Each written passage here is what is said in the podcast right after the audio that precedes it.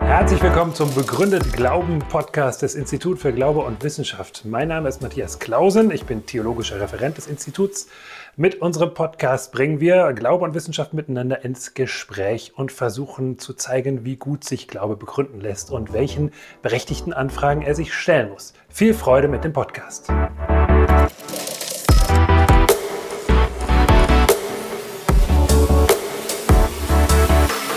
Ist der Gott im Alten Testament derselbe wie im Neuen Testament? Ich möchte dieser Frage in drei Schritten nachgehen.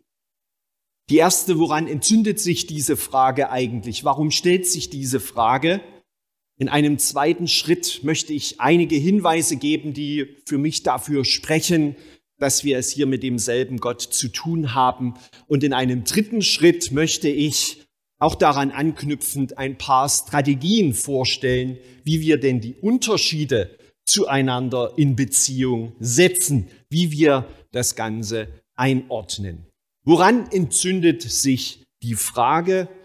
Ähm, zunächst dazu eine Vorbemerkung. Natürlich gibt es eine ganze Reihe von Unterschieden zwischen Altem und Neuem Testament. Ich würde so gerne jetzt die Unterschiede im Alten Testament feiern. Ja, die Geschöpflichkeit, die Betonung der Körperlichkeit, dass Sexualität dort gefeiert wird, welche Bedeutung soziale Gerechtigkeit im Alten Testament hat und so weiter. Hier heute geht es aber um die Frage, ist es derselbe Gott? Und diese Frage entzündet sich an der Beobachtung, dass im Neuen Testament die Liebe Gottes im Zentrum steht. Hier mit dem Bild der Fußwaschung ähm, dargestellt. Und im Vergleich dazu, in der Begegnung mit dem Alten Testament, uns die Texte auffallen, wo es um Gewalt geht, um Krieg, um Zorn Gottes, um Gericht Gottes. Hier das Bild, äh, ein Bild, die Einnahme von Jericho. Und die Frage steht also, Gott sei Dank, ja, angesichts der Liebe Gottes, die das Zentrum bildet, was hat es dann mit den anderen Texten auf sich. Ich würde an zwei Stellen anknüpfen und würde zuerst sagen, ja, der Gott des Alten Testaments ist derselbe wie im Neuen Testament, weil das Neue Testament das bezeugt. Da können wir ganz viele Beispiele nennen. Es ist selbstverständlich, dass der Vater Jesu Christi der Gott Abrahams, Isaaks, Jakobs ist, der Gott Israels, der Gott des Alten Testaments. Wir finden durchgehend im Neuen Testament, dass Jesus Christus dort angesprochen wird als Kyrios, Herr, so wie der Gott des Alten Testaments angesprochen und angebetet wird, wie die griechische Übersetzung mit Kyrios angibt.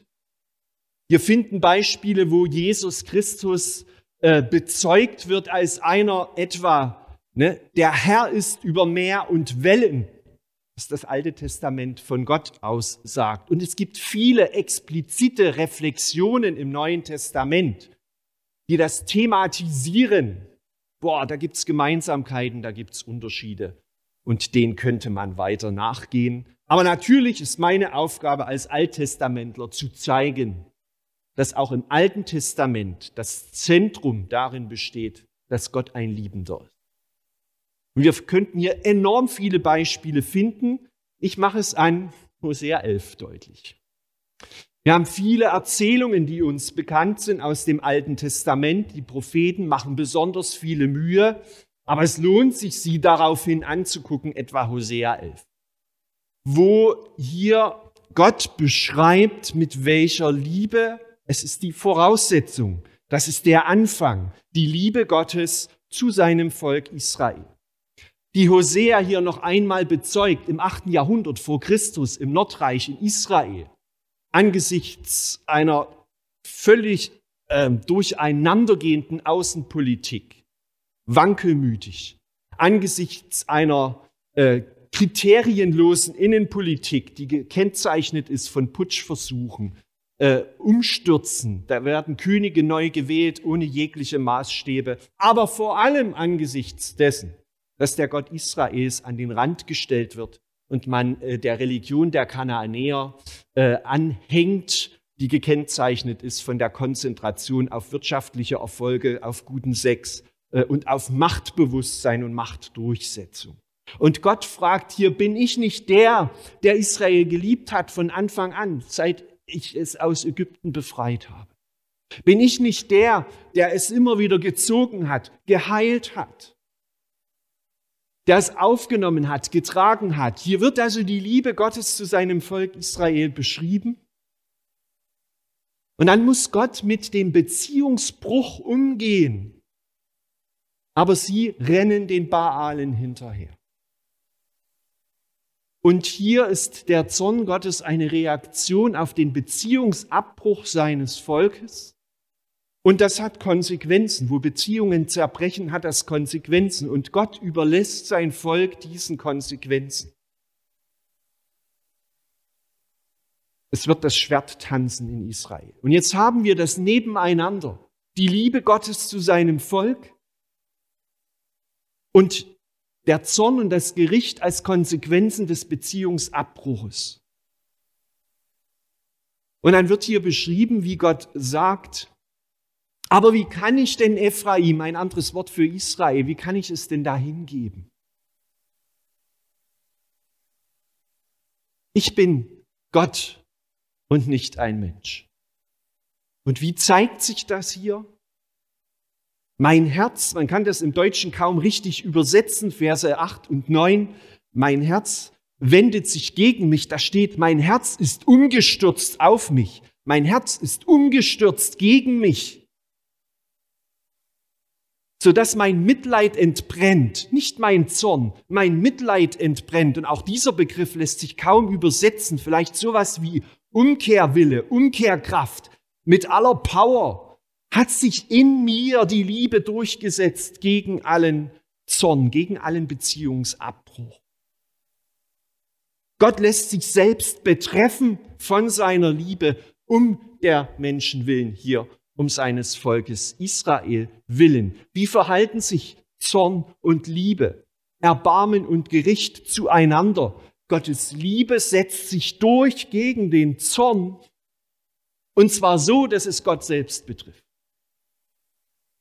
Und diese Verhältnisbestimmung, die könnte man an vielen Stellen im Alten Testament finden. Auch im Alten Testament hat die Liebe Gottes das Übergewicht.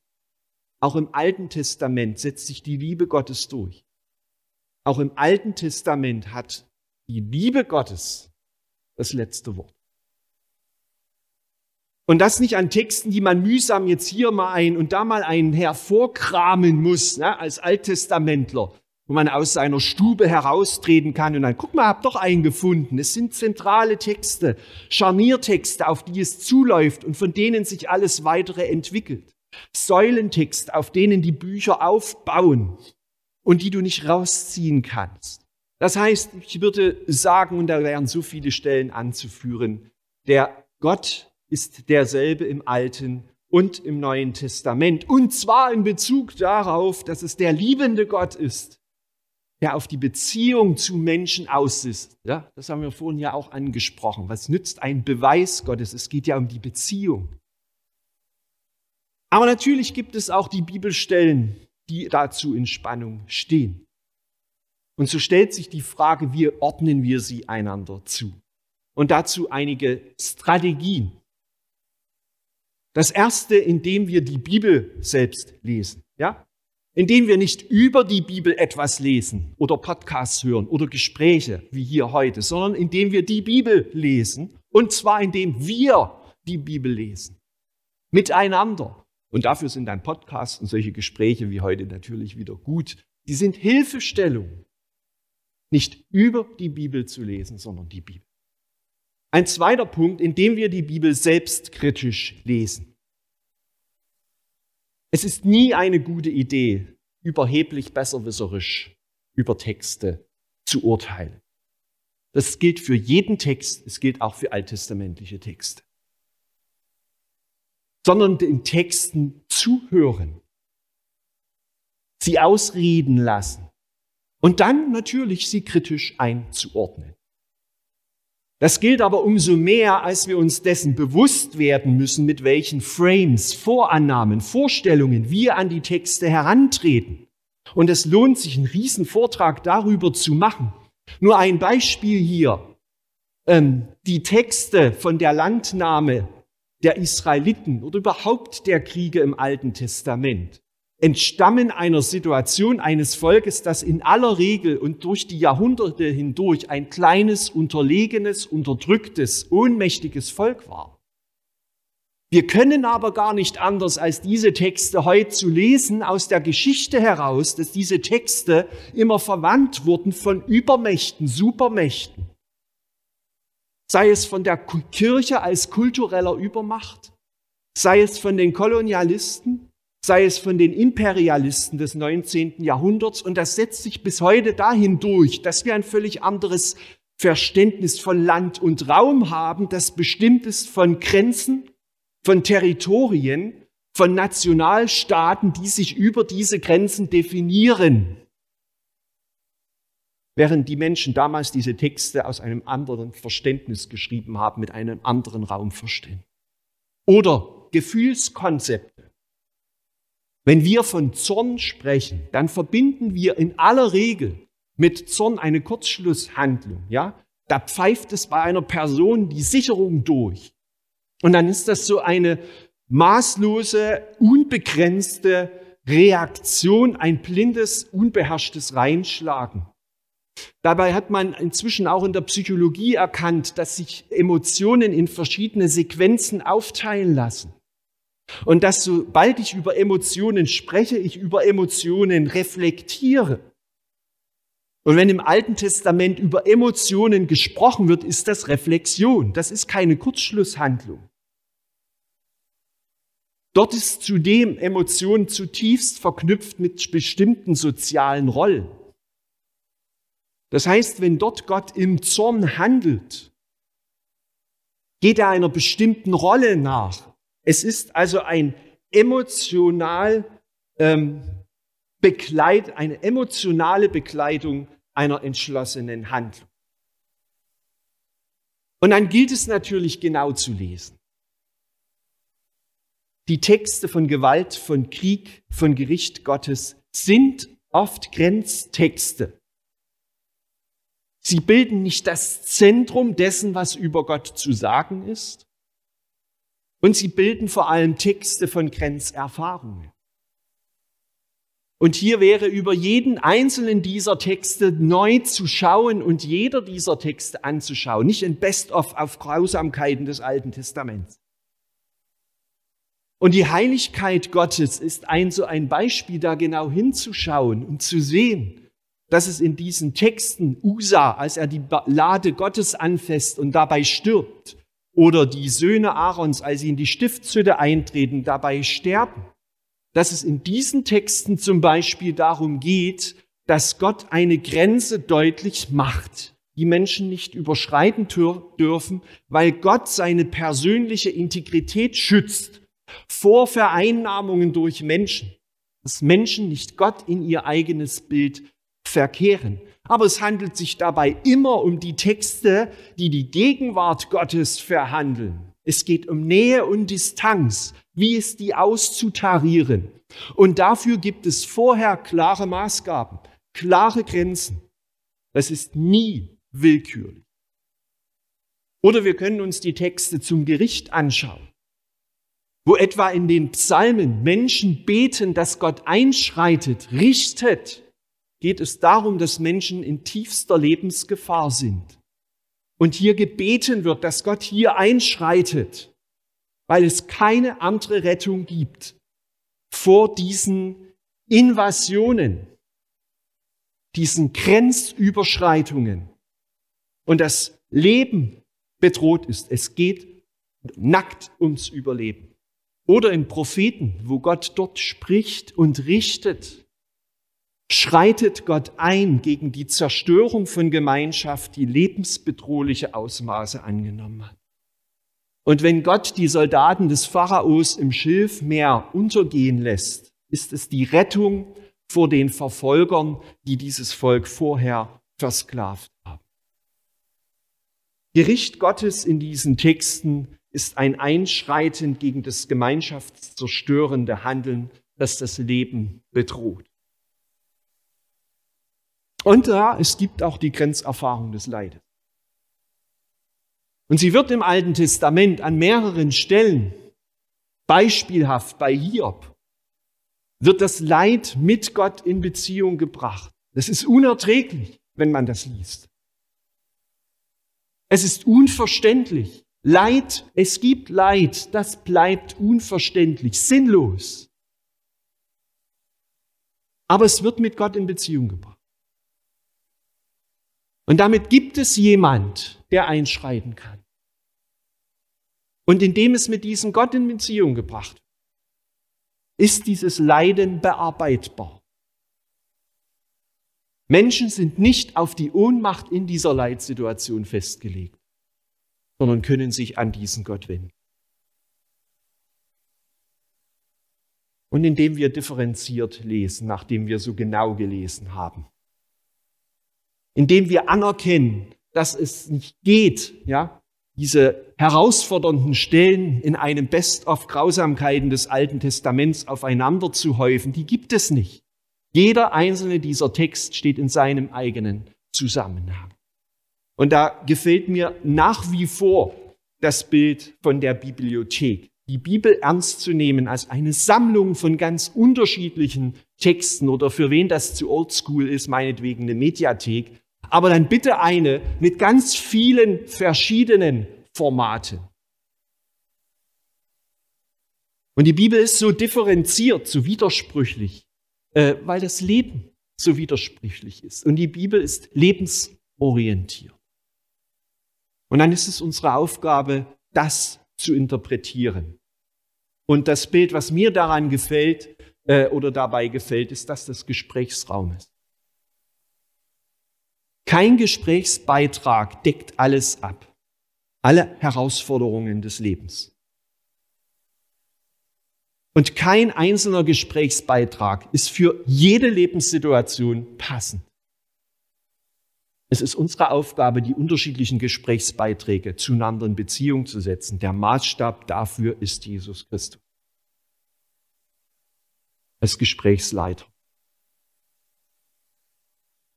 Gebündelt finden wir diese Richtung in einem Gebet, das für mich so wie so ein Brühwürfel ist, ja, alles hoch dosiert und dann musst du es auflösen. Und ich würde diesen Brühwürfel, dieses Gebet mit dem Alten Testament auflösen, das Vater unser.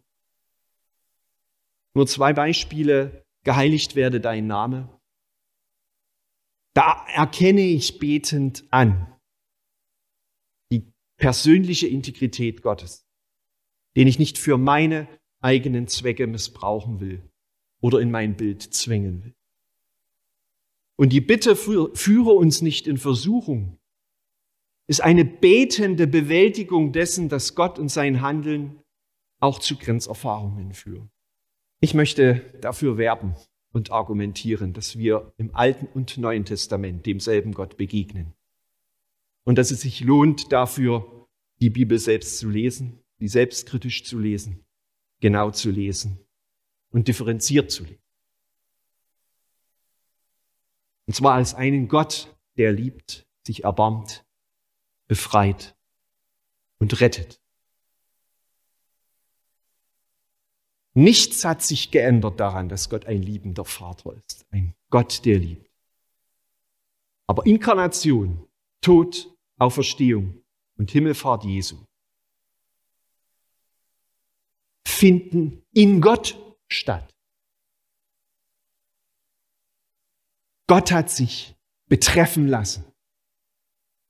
Vorbereitet ist dies im Alten Testament das das Zeugnis dafür abliefert, dass Gott um der Beziehung zu den Menschen willen sich selbst betreffen lässt.